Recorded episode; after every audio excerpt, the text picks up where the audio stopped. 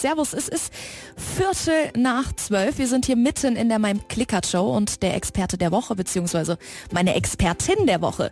Das ist heute die Birgit Jaser. Frau Jaser, Sie sind ja Inhaberin von Rohn Kindertrends und mehr im Kleinweisertal.